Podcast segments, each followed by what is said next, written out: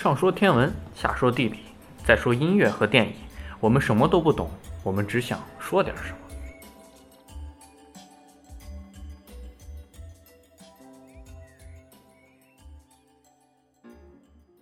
那我们现在来聊聊音乐。我们这期音乐的主题并不是某一首曲子，而我们想跟大家聊一位音乐家，是南斯拉夫的钢琴家波格雷利奇，一位现代的钢琴家。那先让 Marsh 来给我们讲一讲。对我这次之所以就想到讲这个，首先因为这个钢琴家怎么是我个人算是最喜欢的一位钢琴家吧。虽然他不见得什么曲子弹的都是我最满意的，但是就是整体来看，我就特别喜欢这位钢琴家的风格。然后想到讲这个演奏家的话，主要是因为最近就是在国内音乐现场演奏有一个特别火的一个人叫 Christian Blackshaw，他是一个英国的老头儿，就是隐居舞台多年，然后最近开始又重新出来演奏。他演奏确实非常有趣，但是在国内这个现状就遭到了比较不公平的待遇。我就想到想来聊一聊，就是相关演奏家的一些一些东西吧。不公平的待遇，就是虽然。其实就我在微博上看到一些他在各个地方演出的一些报道吧。首先就是感觉这老头特别可爱，他对于中国的音乐厅赞不绝口，尤其是国家大剧院。但事实上，国家剧院的音效是很差的，真的很差。当然，可能英国的更差，这个是另外一回事儿。就他是怎么说呢？这些演奏家其实都抱着很高的热情，想过来为中国听众带来一场音乐的盛宴。然而去的观众的素质都非常的低，包括乐章间鼓掌啊，不停的自己咳嗽啊，这种莫名其妙的事情。在我记得是最近昨天还是哪天，就在苏州的还是在杭州，反正哪个州的一个演奏，他的演奏会就他在弹第二首曲目的时候，就因为太嘈杂而被打断了。就我前几天就上周日我也去听了一场，随便听了一场音乐会，就是感觉好久没听了，想去放松一下。可以说虽然确实也是演奏家们演奏的曲目比较那场我听那场是演奏曲目比较现代，我可以感受到观众们大概都没听过，也没什么兴趣。在底下玩手机的人、睡觉的人、聊聊天的人、咳嗽的人，就一直都有。那音乐音乐只是他们聊天的背景音。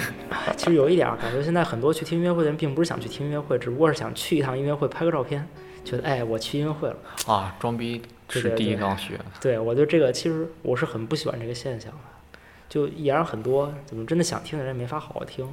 包括乐章间鼓掌，我觉得其实是不是特别好，确实不是很好，因为在现在的传统的话就是。一首曲子演完了再鼓掌嘛，他们也就没有任何准备，感觉就是。但实际上，让一个很外行的人让他听乐章和乐曲的区别，他很明显的，乐曲结束，音乐家会站起来向你挥手致意。乐章之间是没有这样的行为的。听应该是听不出来。听其实也能听出来，因为它中间曲子不是一个人写的，它风格转变很严重，不是很大的。哎，反正我是听了怎么说呢？去音乐会偶尔会就能听出一肚子火。嗯，行啊，聊聊一聊这期。对对对，波格雷利奇的话，其实我最开始听到他的唱片，我是买过一张 CD，就一套一套 CD 吧，其中有一张是他演奏的肖邦第二钢琴奏鸣曲，呃，拉威尔的夜之幽灵和普罗科菲耶夫的第七钢琴奏鸣曲，三首钢琴独奏作品。当时我听肖邦第二钢琴奏鸣曲是就是有名的葬礼进行曲啊，不，葬礼奏鸣曲不是进行曲。这首曲子，我相信各位应该都至少是听过，就我要放出来了，大家肯定都听听过，所以我现在放一下。哦，好的。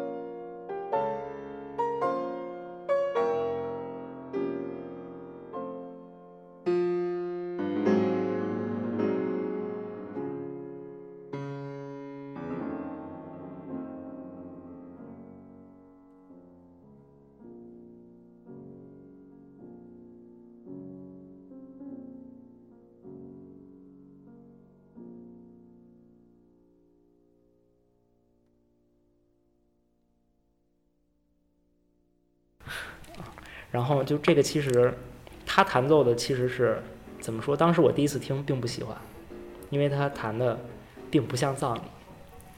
就他弹演奏乐曲的时候，就有一种叛经离道的感觉。他不是按照人们所习惯于接受的样子和就是大家普遍的认知来演奏演奏这个作品，他更多的就是把自己的理解给弹出来。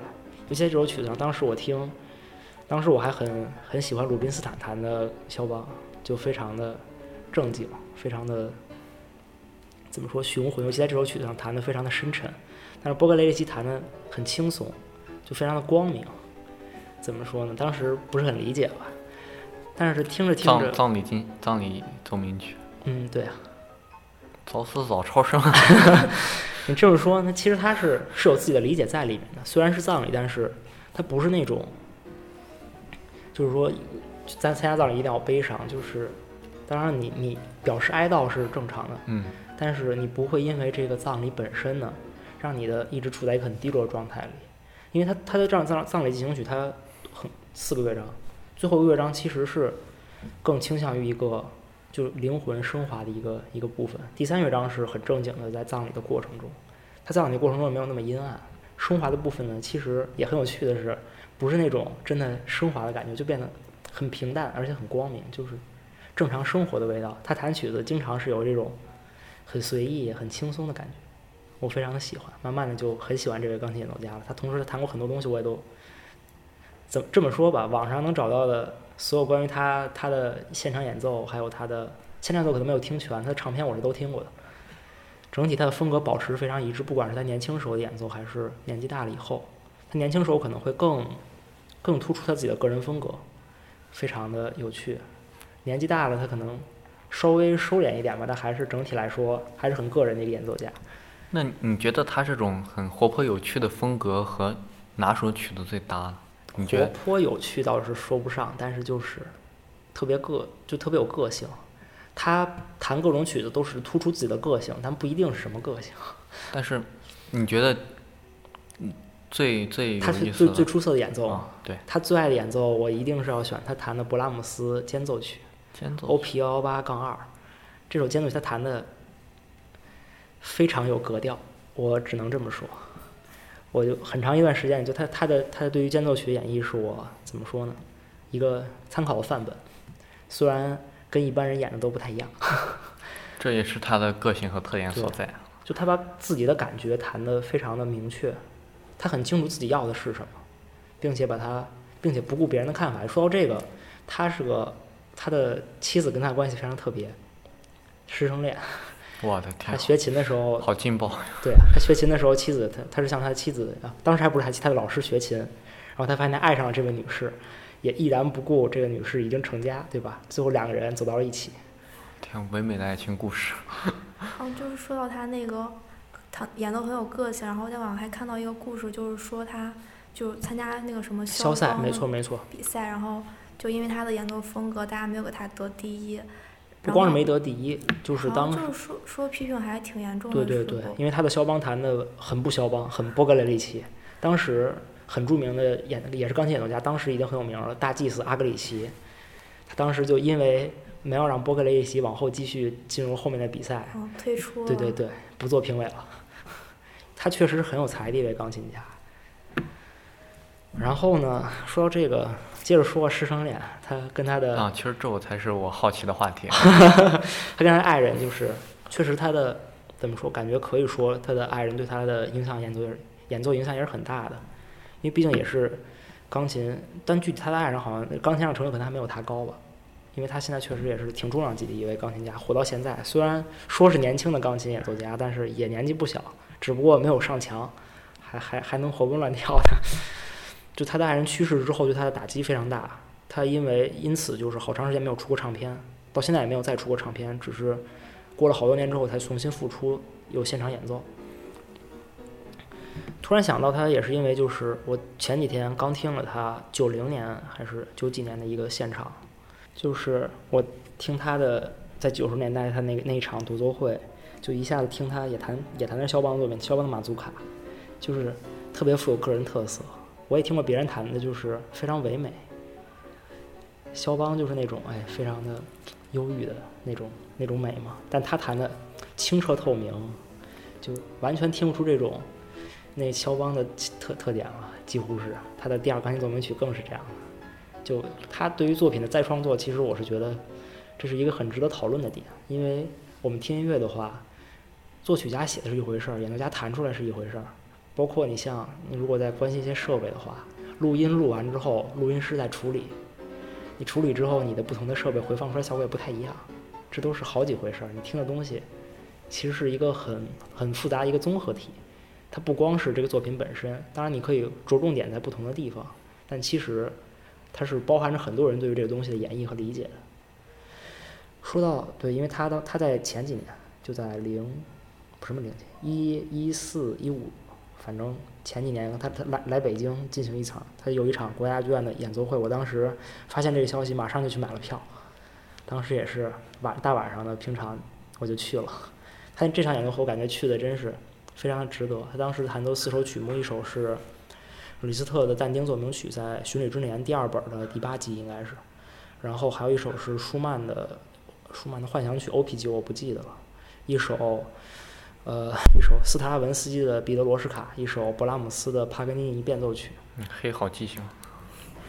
毕竟最喜欢的钢琴家去听都是好好听的，非常认真。曲子之前都听过好多人演的不同，听了好多遍，到时候去听，确实他还是自己的风格。李斯特就是李斯特。但丁奏鸣曲弹的非常的有气势，很恢宏，包括前面的就这首曲子，其实但丁奏鸣曲就是讲的，就是按照但丁的神曲写的，也包括地狱、炼狱啊、天堂，就是前面地狱包括人们的苦难啊，整个气势都是达到了。第二首舒曼弹的普遍评价是不好的，因为他他把舒曼弹的跟第一首李斯特弹的很像，没有那种舒曼式的浪漫的感觉。他们其实这些浪漫演奏家，他们每个人的风格、个人特点都很明显，都不太一样。但搁他手里弹出来呢，就有点趋同了。当然这个两说吧，我觉得弹的还行，我还挺喜欢的。至于他之后的彼得罗什卡，我觉得弹的弹的是很好。他当时彼得罗什卡有一个很很有趣的细节，弹着弹着就把钢琴的弦弹断了，非常激情。确实是断了，然后他带着断的琴弦一直把这曲子弹完了，之后换了一架琴。亲眼见到了国家大剧院从地板里打开了一个槽，升起了一架新的钢琴，然后用上来弹这弹这架下一最后弹新的钢琴。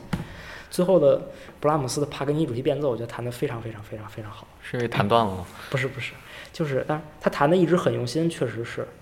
他的帕格尼主题变奏曲，他的他这个曲子我也听过别人弹，他的分句特别有意思，他不是那种像曲子上标记的速度，他的分句就是。